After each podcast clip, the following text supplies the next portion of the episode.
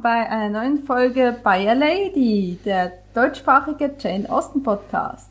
Mit mir Lara und der Britt-Marie. Hallo. Hallo, wir sind zurück und wir präsentieren euch, wie versprochen, Lady Susan. So, was kannst du uns über die Novelle, das ist ja in dem Fall ist es kein Roman, es ist Novelle, sagen Britt-Marie.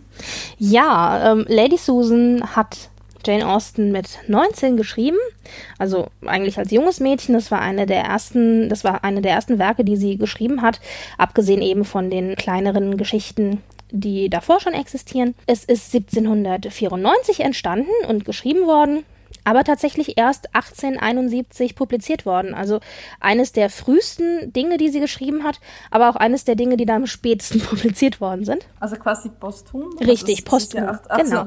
Sie ist 18, 1817 ist sie ja gestorben. Also genau, richtig. Richtig. Lady Susan existierte lange nur als Fragment, ist dann aber mehrfach überarbeitet worden von Jane Austen. Ja, ist dann jetzt und gibt es eben jetzt in der Form, in der wir das kennen. Und man merkt tatsächlich auch, dass es ein Werk ist, das sie früh geschrieben hat, wo sie mhm. vielleicht als Autorin sich noch nicht so richtig gefunden hatte oder vielleicht noch auf der Suche war, kann man vielleicht irgendwie so sagen. Denn es unterscheidet sich schon ein wenig von den anderen klassischen äh, Romanen, die wir so von Jane Austen kennen. Auch es ist ja jetzt in dem Sinne kein Roman. Es ist ein, also ja, es ist eine Briefnovelle. Richtig, genau. Allein schon, allein schon die Form ist anders als das, was wir kennen. Natürlich kommen Briefe in Jane Austens äh, Werken immer wieder vor. Ganz, ganz bekannt natürlich gerade auch am Ende von Überredung. Da ist es ja super wichtig, dass es eben ein Brief ist, in dem sich der Konflikt auflöst. Aber es als so Briefnovelle, was ja damals auch teilweise sehr, sehr populär war als Genre, das kennen wir von Austen so eigentlich nicht. Und das haben wir tatsächlich in Lady Susan, dass also der ganze, die ganze Novelle durch Briefe erzählt wird, was auch bedeutet, dass man ständig einen Perspektivwechsel hat was ich persönlich auch ein bisschen anstrengend fand teilweise.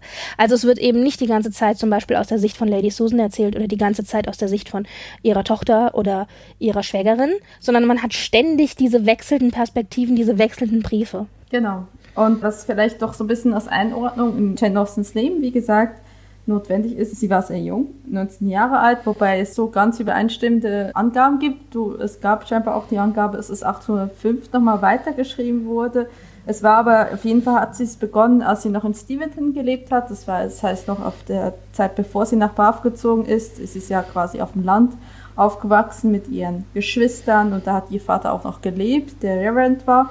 Und es ist, äh, Roman ist vermutlich kurz vor Dom Lefroy, was ja eine doch wichtigere Sache war in ihrem Leben, quasi äh, Steventon besucht hat oder währenddessen. Es ist nicht so genau zu sagen, wann es genau abgeschlossen hat. Man schließt, also ich, ich glaube, äh, kein Autor schließt sein Buch genau an Tag X ab und dann rührt es nie mehr, nie mehr an. Also nicht, wenn es nicht in Druck geht. Und Kannst du, ist es nicht so. Hm. Kannst du noch drei Schlagworte zu Tom Lefroy sagen? Wer war das und warum war der wichtig? Tom Lefroy ist der Grund, warum wir den wunderbaren Film äh, Becoming Jane haben. Das ist ein Biopic über Jane Austen. Ne? Ja, ich, ich, ich weiß gar nicht, was ist äh, findest du den gut oder schlecht? Da haben wir gar nicht drüber geredet. Nein, wir haben so einiges ausgelassen. Ich fand ihn gut. Mir hat er gefallen. Ja, aber es ist, ja, es Ich weiß, dass nett, die, aber, also, er war nicht so populär und äh, ich, ich, ja. die Kritik hat ihn auch nicht so geliebt, aber ich fand ihn gut. Ja, aber er hat sich sehr viele kreative äh, Freiheiten ja, gelassen, weil das ist schon richtig. war längst nicht so dramatisch, wie er dargestellt war. also Tommy Fry war halt den, den jungen Mann, der ähm, angeblich mit Jane Austen einen Abend lang verlobt war und dann haben sie es wieder auseinandergebrochen. Sie haben sich halt, er hat ihr wohl einen Hof gemacht, er hat sie hofiert und so weiter und wie wir alle wissen, ist Jane Austen als alte Jungfer gestorben, also sie war unverheiratet und hat dann auch eigentlich kaum noch irgendwas mit Männern zu tun gehabt, wirklich aktiv. Hat viel über Männer gesch geschrieben, aber wenig damit zu tun gehabt. Also es ist halt schon so ein es, wird, es wurde gerne mal genutzt, um, um so ein bisschen die große Liebesgeschichte hinter Jane Austen zu erklären. Richtig. Glaube, man stilisiert ja gerne die Autorin dann quasi, man setzt sie gerne gleich mit ihren Heldinnen und stilisiert dann ihre dramatische Lebens- und Liebesgeschichte hoch. genau, Obwohl es vielleicht nicht so war. So ja.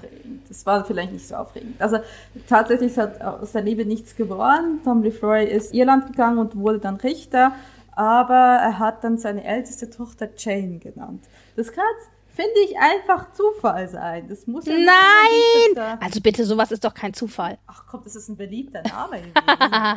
Aber ganz ehrlich, das ist doch immer so, wenn man dann jetzt hier am Aussuchen ist von Namen für seine Kinder und dann überlegt man sich, ach, das ist doch ein schöner Name. Und dann kommt da der Partner und sagt, nein, so kannst du unser Kind nicht nennen. Ich hatte im Kindergarten mal einen Freund, der hieß so und den fand ich ätzend. Und selbst wenn es ein Zufall gewesen wäre, würde man doch eigentlich aber immer an Personen erinnert, die den Namen auch getragen haben. Da kannst du mir nicht sagen, dass da nicht irgendwas mitgeschwungen hat. Vielleicht, vielleicht. Man wird es nie genau wissen. So. Auf ja. jeden Fall ist das eine Ordnung. Gehen wir zum Inhalt hier. genau, fragen wir uns. Also worum geht es bei Lady Susan?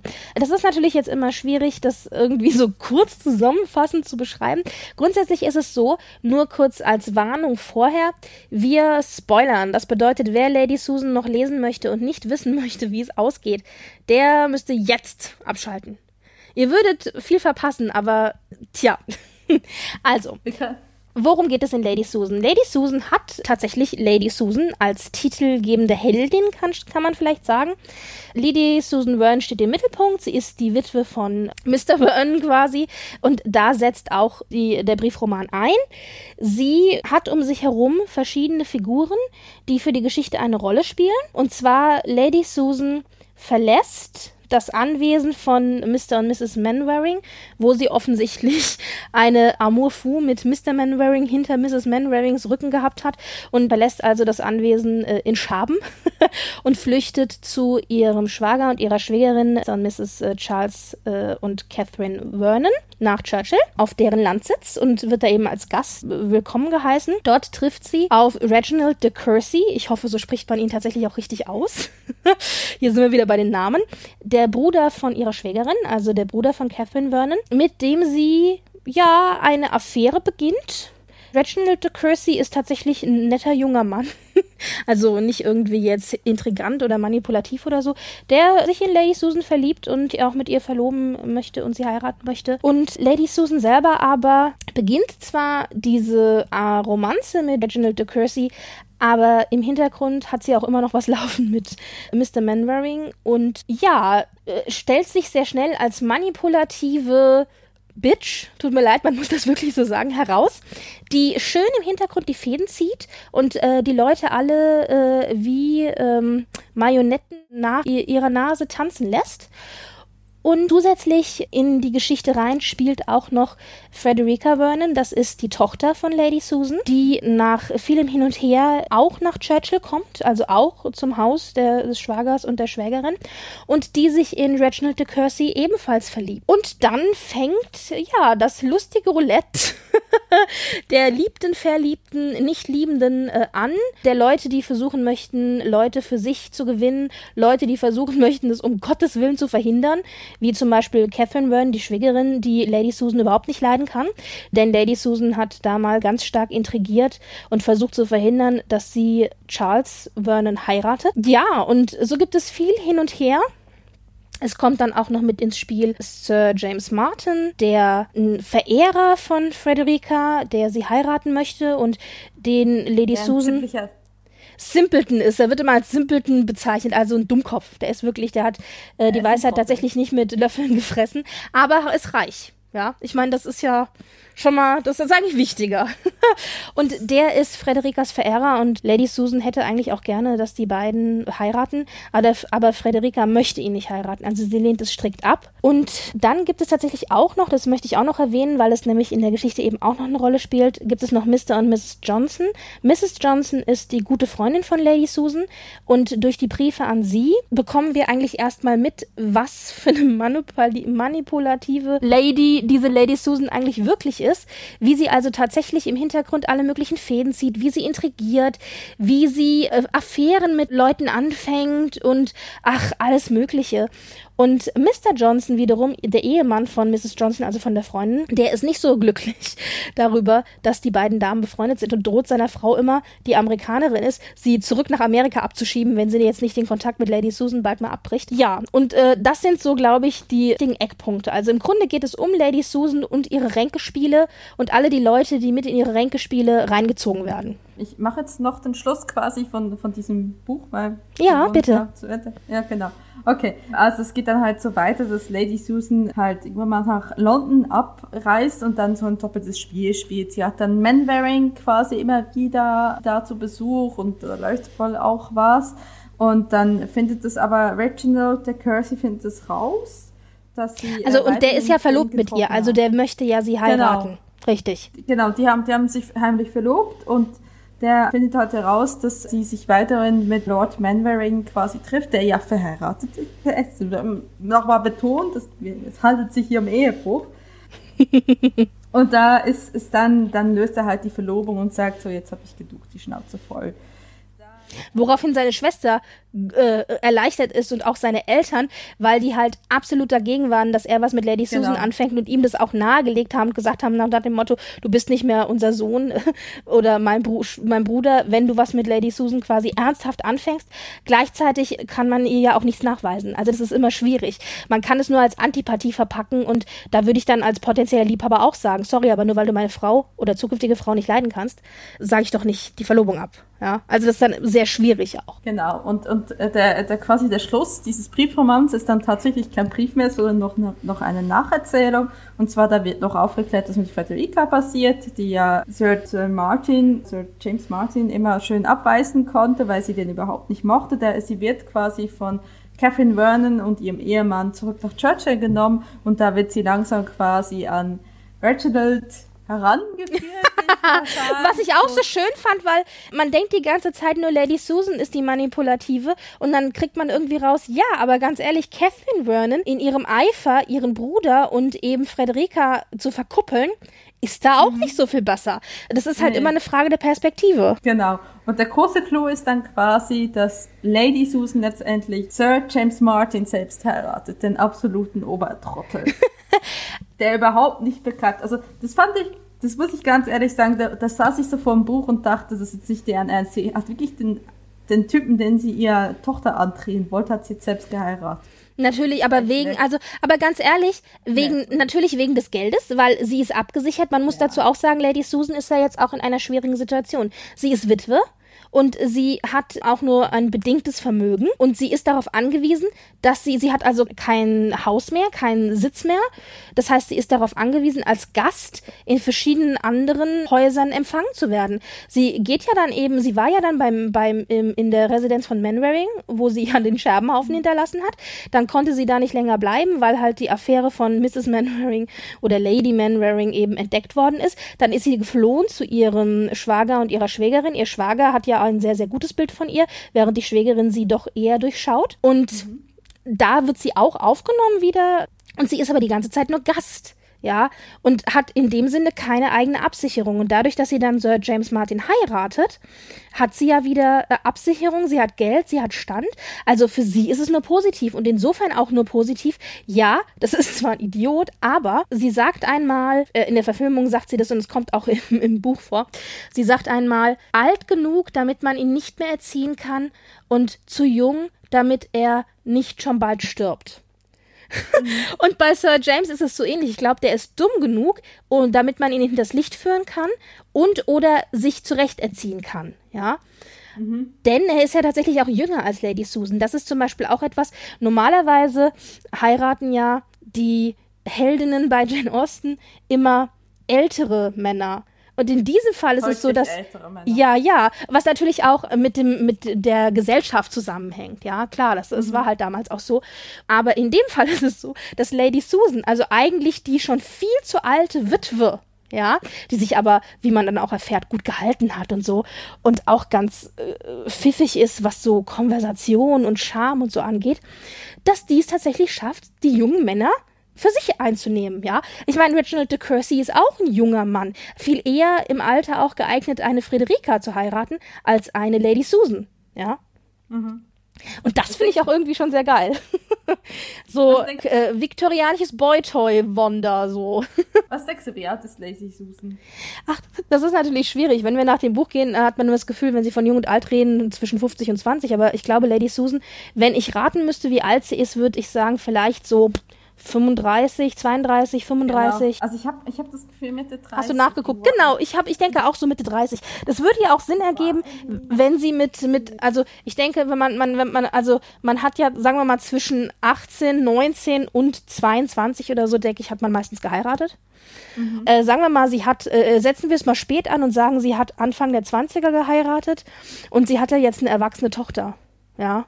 Also ja, ungefähr 16, 17 sowas. Richtig, ja, und dann käme das ungefähr hin. Sagen wir mal mit 19, 20 hat sie geheiratet, dann wäre sie ja so Mitte 30, mhm. Mitte Ende 30, denke ich auch. Ja, genau. Ja. Ähm, du sagst das jetzt mehrmals bei der Zusammenfassung, ähm, um gleich noch, bevor wir da irgendwie noch drüber reden, hast du gesagt, sie hätte Affären. Denkst du tatsächlich, da war Sex involviert? Ja. Ja, okay. ja. Das wird nur nie ja. so explizit gesagt. Da musst du tatsächlich zwischen den Zeilen lesen.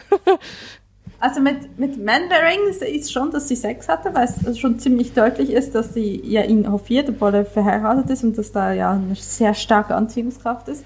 Bei Dick Kersey weiß ich tatsächlich, hätte ich jetzt tatsächlich nicht so sagen können, ob die tatsächlich Sex hat. Das ist immer so schwierig, weil ich möchte ja Reginald als aufrechten Recken sehen, aber ähm, ja, also wenn dann so eine Lady Susan ihre äh, Klauen auspackt und sie in ihn reinschlägt quasi, ich kann mir schon vorstellen, dass sie den da recht gut verführen kann. Okay. Also, weil es gibt ja viele Leute, gerade unter Jane Austen-Fans, die sagen, es gibt keinen Sex bei Jane Ja, ich weiß. Ich denke auch nicht, dass das wahr ist. Ich habe auch tatsächlich äh, hier zu Hause ein Buch eines Literaturwissenschaftlers, der sich, das sich alleine um Jane Austen und deren Bedeutung quasi kümmert. Und der hat darin geschrieben, ja, es gibt mehr Stellen in ihren Büchern, zum Beispiel Mansfield Park ist dann auch noch so eins, da gibt es tatsächlich auch Sex, da gibt es auch nochmal Ehebruch. Und es, es ist schon irgendwo im Subtext des Sex drin. Und er hat gesagt, er kann sich das das gut vorstellen, dass das schon indirekt vorgekommen ist. Nicht immer, aber ja. Ich glaube, Und das ist etwas. Das Gefühl, bei Lady Susan ist es, finde ich, sind die Indikatoren am stärksten, dass da tatsächlich Sex involviert Also mit Manwaring auf jeden Fall. Mit Reginald ja. kann man jetzt äh, dahingestellt lassen. Ich glaube aber schon, dass sie ihn verführt. Also ich denke ja. Okay, okay. Und da ist es aber tatsächlich so, man muss zwischen, äh, zwischen den Zeilen lesen und es ist aber auch so, ich weiß immer nicht, ob vielleicht ein Publikum, das gewohnt war, diese Art von Literatur zu lesen, viel deutlicher diese Zeichen im Subtext hat rauslesen können, als wir das heute vielleicht können. Weißt du? Ja. Dass das für uns Dinge sind, die uns vielleicht gar nicht so auffallen. Aber es ist schon so, dass nichts explizit ausgesprochen wird. Also das ist definitiv so. Das wird auch nie der Fall sein. Das ist halt Nein, das ist halt auch, auch die Zeit. Natürlich, das hat man halt nicht gemacht. Ja. Genau. Aber damit hat man das Buch zusammengefasst. Was ist deine Meinung dazu? Also Lady Susan hatte ich ja vorher noch nicht gelesen. Und es ist auf jeden Fall keine verlorene Zeit.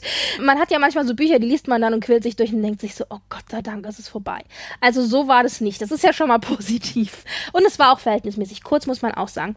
Ich tue mich ein bisschen schwer mit Briefromanen generell, also nicht nur bei Austin, sondern auch bei anderen Autoren. Und damit, dass man, wie gesagt, ständig diesen Perspektivwechsel hat. Man muss auch viel sich selber zusammenreimen teilweise dann war es auch so, dass ich am Anfang echt ein bisschen gebraucht habe, bis ich mich reingefunden hatte, wer denn da jetzt eigentlich an wen schreibt. Also wer ist da jetzt genau. wie, wo Aha. zu verorten. Ich habe mir da so ein schönes äh, Diagramm versucht irgendwie zu zeichnen mit so Pfeilen, damit ich es irgendwie so ein bisschen zusammenordnen kann. Und dann werden die auch immer nur bezeichnet mit äh, Lady Vernon oder Lady C. Vernon. Da musst du dann schon wieder aufpassen, weil Lady Susan heißt Vernon, Frederika heißt Vernon und die Schwägerin heißt auch Vernon. Und dann sitzt du dann also, welche verdammt nochmal, welche Vernon war das jetzt, weißt du, so irgendwie Also da musst yeah. du dich irgendwie erstmal so ein bisschen zurechtfinden. das haben wir dann, habe ich dann schon geschafft, ja, aber naja, auf jeden Fall, Lady Susan ist das Buch von Austin oder, äh, oder das Stück von Austin, das glaube ich am wenigsten so Austin ist, wie ich Austin kenne und oder sie mir vorstelle. Und ja, deswegen und hatte ich gesagt am Anfang, dass ich eigentlich Lady Susan gar nicht besprechen will. Und du meintest nur so, nee, das müssen wir besprechen. Und warum ist es so wenig Austin? Also Austin kennt man dann doch eher als jemanden, ja, sie ist sarkastisch und sie kann sehr zynisch sein und sozialkritisch und auch vieles zwischen den Zeilen sprechen. Aber dieses wirklich manipulative, falsche, hinterlistige, was wir ja in dieser Hauptfigur Lady Susan haben, das Miststück. haben wir. Ja, also wirklich, so ein richtiges Miststück. Das haben wir so, so wirklich auf den Punkt und auch noch als Hauptfigur in keinem der Romane von Osten. Wir haben immer wieder Figuren, die als Nebenfiguren äh, auftauchen, die Züge davon haben oder die auch so sind, ja, das gibt es schon Zum auch Beispiel immer Mrs. wieder. Norris. Ja, oder auch die, ich finde auch die Schwestern von Anne in Persuasion Oh, zum Beispiel, ähm, die haben auch so Züge oder ja, also es gibt ganz, ganz viele oder hier auch ein auch ein Wickham, der ja jetzt die männliche Variante quasi ist in Stolz und Vorurteil. Also es gibt schon immer wieder Züge, aber dass du wirklich eine Person hast, die das alles in einem verkörpert und die gleichzeitig auch noch Heldin des Buches ist das ist etwas, was sehr, sehr ungewöhnlich ist. Also ich, ich kann mich da äh, anschließen. Das ist ein Roman, er liest sich sehr, sehr leicht, er liest sich sehr, sehr schnell durch, finde ich. Ist, wie gesagt, sehr kurzweilig. Aber sie ist auch so ein manipulatives Ah, ich, ich finde sie so furchtbar. Vor allem finde ich auch, wie sie ihre Tochter, wie sie Frederica behandelt, das arme Kind. Ja, also man muss ja da auch sagen, Frederica ist ja wirklich einfach wirklich ein ähm, bisschen, ein, ein bisschen doof ist sie auch, aber das liegt halt auch daran, dass sie jetzt nicht die beste Schulung gehabt hat. Aber sie ist auch einfach wirklich naiv und, und nett. Ja, und Reginald ist ja eigentlich auch naiv und nett. Also irgendwie sind alle naiv und nett und nur Lady Susan äh, ist irgendwie ätzend. Und Alicia, Alicia Johnson. Ja, ihre Freundin Mrs. Johnson, richtig. Und die Manwarings, also Mr. Manwaring ist jetzt auch nicht unbedingt der moralisch anständigste Charakter. Aber grundsätzlich sind, ist es erstaunlich, dass die Leute, die so nah um Lady Susan drumherum sind, wie zum Beispiel eben Frederica, ihre Tochter, dass die so, dass die eben nicht so ist wie ihre Mutter ja. Und dass man sie da so ein bisschen aus den Klauen von Lady Susan und ihrem schlechten Einfluss retten muss, was sich ja dann auch Catherine Vernon, also die Schwägerin, so ein bisschen ähm, zur Aufgabe macht, die ja Frederika einfach von ihrer Mutter wegholen will und ihre Mutter, die ja aber auch irgendwie kein richtiges Interesse an ihrer Tochter hat. Also das ist dann vielleicht im Grunde Frederikas Glück. Also die, die Mutter schreibt so abfällig und gemein über ihre eigene Tochter. Das ist wirklich, ich, ich, ich habe da irgendwie in meinen ähm, Notizen aufgeschrieben, nutzt die als Handelsware letztendlich. Ja, natürlich. Es ist einfach nur, es ist einfach nur für, um, um sich selbst abzusichern, braucht jetzt die Tochter und die, die wird so lange quasi transaliert und, und, und auch quasi in etwas reingedrängt, was sie ja offensichtlich nicht will, nämlich in die Heirat mit Sir Martin. Und das ist egal. So, bis sie irgendwann mal selbst rafft, okay, der Zug mit Manwaring, das, das geht halt nicht, eine Scheidung ist nicht drin, okay, nehmen wir ihn einfach selbst. So. Ja, man äh, muss dazu auch sagen, Frederika schafft es ja sich tatsächlich, aber dass Frederika sich auch schafft, sich zu wehren gegen diese Verbindung mit James Martin, finde ich auch erstaunlich, auch wenn sie so zu Mitteln greift wie weglaufen, was ja jetzt nicht unbedingt das beste Mittel ist, aber sie schafft es trotzdem, sich da irgendwie gegen zu wehren. Sie fragt ja dann auch um Hilfe. Später, sie wendet sich ja an Reginald, weil ihre Mutter verboten hat, dass sie sich an Schwager und Schwägerin wendet. Und diese Problematik zwischen Lady Susan und Frederica und Frederica, die sich ja dann hilfesuchend auch an Reginald wendet, die führt ja auch dazu, dass Reginald so ein bisschen mitbekommt, wie Lady Susan eigentlich auch wirklich ist. Ja, also das, genau. da kommen, glaube ich, erste Zweifel schon in der Art und Weise, wie sieht, wie die Mutter ihre Tochter behandelt. Genau, genau. Also da, da ist schon, werden schon erste Zweifel gesät. Ich würde tatsächlich sagen, dass Frederica so ein bisschen in Ansätzen was von Lizzie Bennett hat. In Ansätzen. Ja, oder genau, von, von Lizzie, ja, aber also ein bisschen. Ich finde, äh, Friederika erinnert mich eher an Darcys Schwester so ein bisschen. Also in ihrer Naivität, richtig, in ihrer Naivität. So dieses ja, Unbedarfte, was natürlich auch so ein bisschen damit zusammenhängt, äh, äh, dass das halt junge Frauen sind, die einfach auch nicht gewohnt sind, sich auf sozialem Parkett zu bewegen. Genau, also es ist, es ist ein bisschen, eigentlich ist sie ja doch einer der Hauptcharaktere, würde ich sagen. Sie hat eigentlich schon einen wesentlichen dann Einfluss auf, den, auf die Geschichte, aber sie ist relativ gesichtslos doch letztendlich. Ja. Also ich, ich es ist, also das, so kommt es mir auch mit Darcy's Schwester vor. Die hat zwar das stimmt. Einfluss, weil die kann, wir wissen eigentlich nur, sie kann gut Klavier spielen und sie wurde mal verführt von Wickham. Okay. genau, ich wollte gerade sagen, es, es hat, also was, was mit ihr passiert hat, hat wiederum Einfluss auf Darcy, dementsprechend ist sie wichtig für die Geschichte. Aber ja, sie bleibt doch relativ gesichtslos, zumindest mhm. im Roman. Ähm, ich glaube, in der Verfilmung teilweise hat sie eine größere Rolle. Naja, auf jeden Fall, ja, Frederica, aber sie, tat mir halt einfach leid. Es waren, also, das ist ja auch, die ist noch relativ jung, die ist ja irgendwie erst 16 oder 17 und, und man merkt halt so richtig so, oh, die ist immer eine furchtliche Mutter geblieben. Und sie, was, was hat bei Lady Susan das Problem ist? Sie ist ja manipulativ, aber sie ist charmant. Und die Leute fallen da immer wieder quasi drauf ein, wie sie sie da einlullt und dann packt sie sie von hinten und ja, auf, ne? das sind zum Beispiel auch, es wurden auch immer wieder Situationen, äh, kamen immer wieder so zu Situationen, wo ich mir gedacht habe, oh verdammt nochmal, wie hat dieses verlogene Biest es geschafft, sich da jetzt rauszureden? Also ja. einfach mit Charme und Finesse, also unglaublich. Das muss man eigentlich schon ein bisschen bewundern. Es ist so, dass genau. ich denke, wenn man sich Austin anschaut oder wenn man jetzt Lady Susan liest und es wäre ein typisches Austin-Stück, dann würde man sagen, im Mittelpunkt der Geschichte stünden Frederica und Reginald de Courcy und deren Liebesgeschichte. Das wäre eigentlich typisch Austin. Und stattdessen ist es aber Lady Susan, die im Mittelpunkt steht und die, wie gesagt, ihre Fäden im Hintergrund zieht. Und äh, das ist das, was es halt so spannend macht, denn Lady Susan ist eine Figur, die wir lieben zu hassen. Und das muss man auch erstmal hinbekommen. Ja, auf jeden Fall. Also es ist, es ist trotz ihrer, ihrer ganzer äh, Unverschämtheiten und, und widerlichen Charakter, es ist einfach ein tolles Buch, weil es hat Spaß gemacht, es zu lesen. Ja, und natürlich, Genau. Und es macht natürlich auch Spaß irgendwie so ein bisschen. Also der, die innere Schadenfreude spielt da natürlich auch ja, eine Rolle, okay. wenn man das so liest und denkt sich, oh, das kann ja jetzt wohl nicht wahr sein. Diese, oh, also man hat zwischendurch genau. so oh, Momente, wo man denkt, ich möchte die nehmen und möchte die irgendwie uh, gegen die nächste Wand klatschen. Und gleichzeitig freut man sich aber auch irgendwie und hat so eine gewisse Freude daran zu sehen, äh, wie sie das immer wieder hinbekommt. Also wie gesagt, wir lieben es, sie zu hassen. Da können wir uns, glaube ich, drauf einigen. Und es ist mit Abstand eigentlich wirklich eine der kontroversesten äh, Figuren in, im Jane Austen-Universum, würde ich schon sagen. Weil es eben so untypisch äh, äh Jane Austen ist oder, Haupt, oder Hauptwerk Jane Austen. Und das kann man dann vielleicht auch wieder erklären damit, dass es eben eines der ersten Dinge ist, die entstanden sind. Und sie kriegt vor allem am Ende keine Bestrafung. Also wenn du dich zum Beispiel an eine andere manipulative Figur erinnerst, wie ich habe vorhin Mrs. Norris angefangen. Ja. Mrs. Norris wird am Ende bestraft. Ja, mit, oder, oder ähm, Ehebrecher werden generell bestraft in, in, im genau. Austen-Universum, genau. Genau, mit, ähm, wie heißt sie, Maria ähm, Rushford, genau, es ist dann so. Ja, also die, die werden bestraft. Aber Lady Susan, die kommt einfach davon.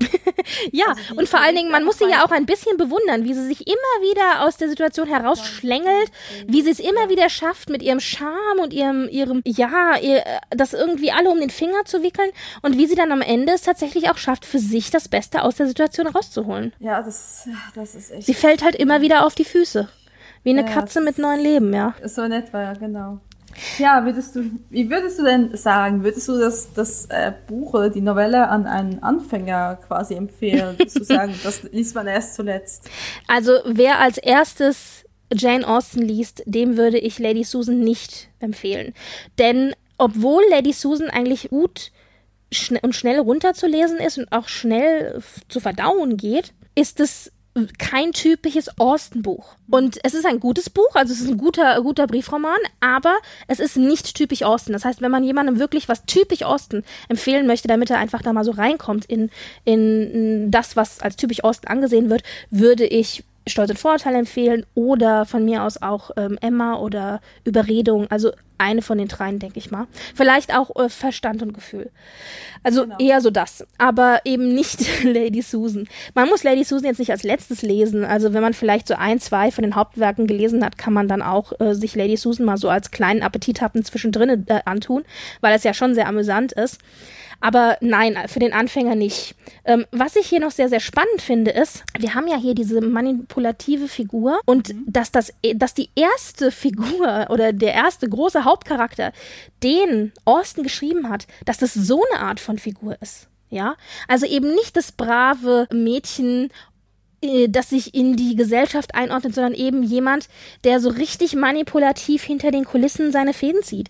Was sagst du denn dazu? Ja, ich, ähm, ich, ich, ich finde das gar nicht so unwahrscheinlich, wenn man so denkt, wo der Kontext anzusetzen ist. Ich meine, sie hat ja auch dann nicht viel später Stotzt Vorteil geschrieben. Stotzt Vorteil ist auch eher eines ihrer Frühwerke und das liest sich auch, ich meine, Lizzie Bennett hat zwar moralisch einen besseren Kompass, aber sie hat halt auch, sie hat auch ihre Fehler und sie hat auch so ihren Stolz und ihre Vorteile, darum geht's ja auch letztendlich. Ich weiß nicht, ich glaube, sie hat einfach Spaß gehabt, erst diese Spitzen und, und sehr, ja, jetzt in dem Fall ja wirklich tatsächlich bösartige Figur zu schreiben. Also ich, ich glaube tatsächlich, dass die junge Jane Austen dachte so, ja, ich will jemanden so manipulativ, ich will so wirklich so den Big Villain haben. Und das kann ich absolut verstehen. Also ich, ich finde tatsächlich eine Lady Susan würde ich nicht, also es ist kein typisches Jane Austen Buch, das ist ganz wahr, vielleicht nicht unbedingt damit anfangen, da fängt die Liebe besser mit Stolz und Vorteil an, das ist auch ein sehr bekannter Stoff, aber ich ich denke nicht, dass es ein schlechtes Buch ist. Also wenn ihr halt den Fehler, wie ich macht, kurz nach Stolz und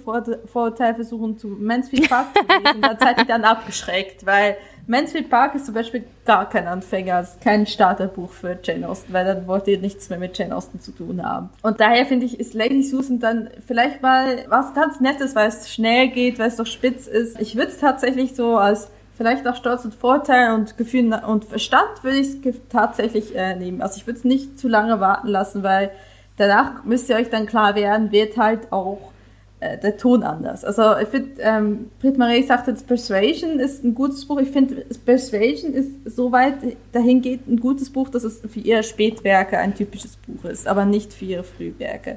Weil Persuasion ist schon vom Todfall schon. Man sieht ganz deutlich eine Entwicklung. Ja, selbstverständlich. Ja, ja, ja, das ist schon richtig. Und ich weiß nicht, wenn man, ich weiß nicht, vielleicht will man dann eher die Bücher, die, die eher so ein bisschen flott geschrieben sind, so ein bisschen spitzig und so ein bisschen ja, schnell geschrieben ist, zuerst lesen und dann eher in die ruhigere Ecke wechseln, hätte ich jetzt gesagt. Aber ähm, also ich sehe äh, Lady Susan so ein bisschen, wie sagt man so schön, so ein Pellet Cleanser, ja. Also wenn man dann, ja. wenn man dann so was typisches Jane Austen gelesen hat, so ein, zwei Bücher und dann denkt denkt sich so, jetzt brauche ich mal was anderes. Dann kann man Lady Susan so mal zwischen drin schön runterlesen und dann kann man sich wieder, ich weiß nicht, verstanden Gefühl wird. Genau, also das, das ist tatsächlich so ein bisschen eine, eine schöne Tapetenwechsel. Dann hat man tatsächlich nochmal diesen Aufwand zu sagen, okay, hey, vielleicht lese ich mir danach Mansfield Park durch. oh. Ach, das muss ich ja auch noch, muss ich ja auch noch für diesen, für diesen Podcast nochmal lesen. Ey, das ja, graut mir jetzt auch. schon. Ich auch. Ich finde auch die oh, Verfilmung Gott. anstrengend. Naja, gut. Aber das ist ein anderes Thema. genau. Auf jeden Fall, ja, gibt's da. Also ich finde es eigentlich, ich finde es keine, keine schlechte Novelle, aber es ist wirklich komplett was Atypisches für Jane. Ja, also ich denke, wir können uns einigen, es ist nicht typisch Austin, aber es ist auf jeden Fall gut. Und ja, es, es, ist auf jeden Fall auch wert, gelesen zu werden. Deswegen, mhm. ähm, wir würden es euch ans Herz legen. Und wenn ihr jetzt nicht äh, etwas typisches Ostenisches erwartet, dann ist das euers. Oder vielleicht, wenn ihr gerade sagt, ihr habt die typischen Osten probiert oder ihr fandet sie schrecklich und ihr wollt mal was anderes probieren, dann könnt ihr es mit Lady Susan. Ich bin ja gespannt, ob Lady Susan ähnlich ist wie, wie scheinbar die Fragmente, die Fragmentwerke sind, sollen ja ein bisschen anders sein. ja, ich, ich habe die Fragmentwerke auch nicht äh, gelesen, beziehungsweise nur ganz kurz angelesen. Ich bin da auch gespannt. Aber ich meine, es sind halt Fragmente und es sind nicht nur Fragmente, weil Jane Austen dann gestorben ist, zum Teil. Also zum Teil sind die auch einfach, wie sagt man, äh, also nicht weitergeschrieben worden und da wird es wohl auch einen Grund für geben. Aber das können wir dann ja besprechen, wenn wir zu den Fragmenten kommen. Genau. Dann würde ich mal sagen, die nächste Folge wird sein über Love and Friendship. Das ist die einzige Verfilmung, die es bisher gibt zu Lady Susan in unserer dritten Folge. Und dahin wünschen wir euch alles Gute und bitte geht und lest. genau. In diesem Fall kannst du nochmal wiederholen, wo wir uns finden können. Ja, ihr könnt uns finden auf unserer Homepage by-a-lady.de oder auf Twitter unter byalady1 oder wenn ihr ein Anliegen habt oder Feedback dalassen möchtet oder Fragen stellen wollt, wir sind äh, für alles offen, dann könnt ihr das auch tun unter info at byalady.de. Und dann hört man sich in der dritten Folge bei Love and Friendship. Bis dahin, ciao. Tschüss.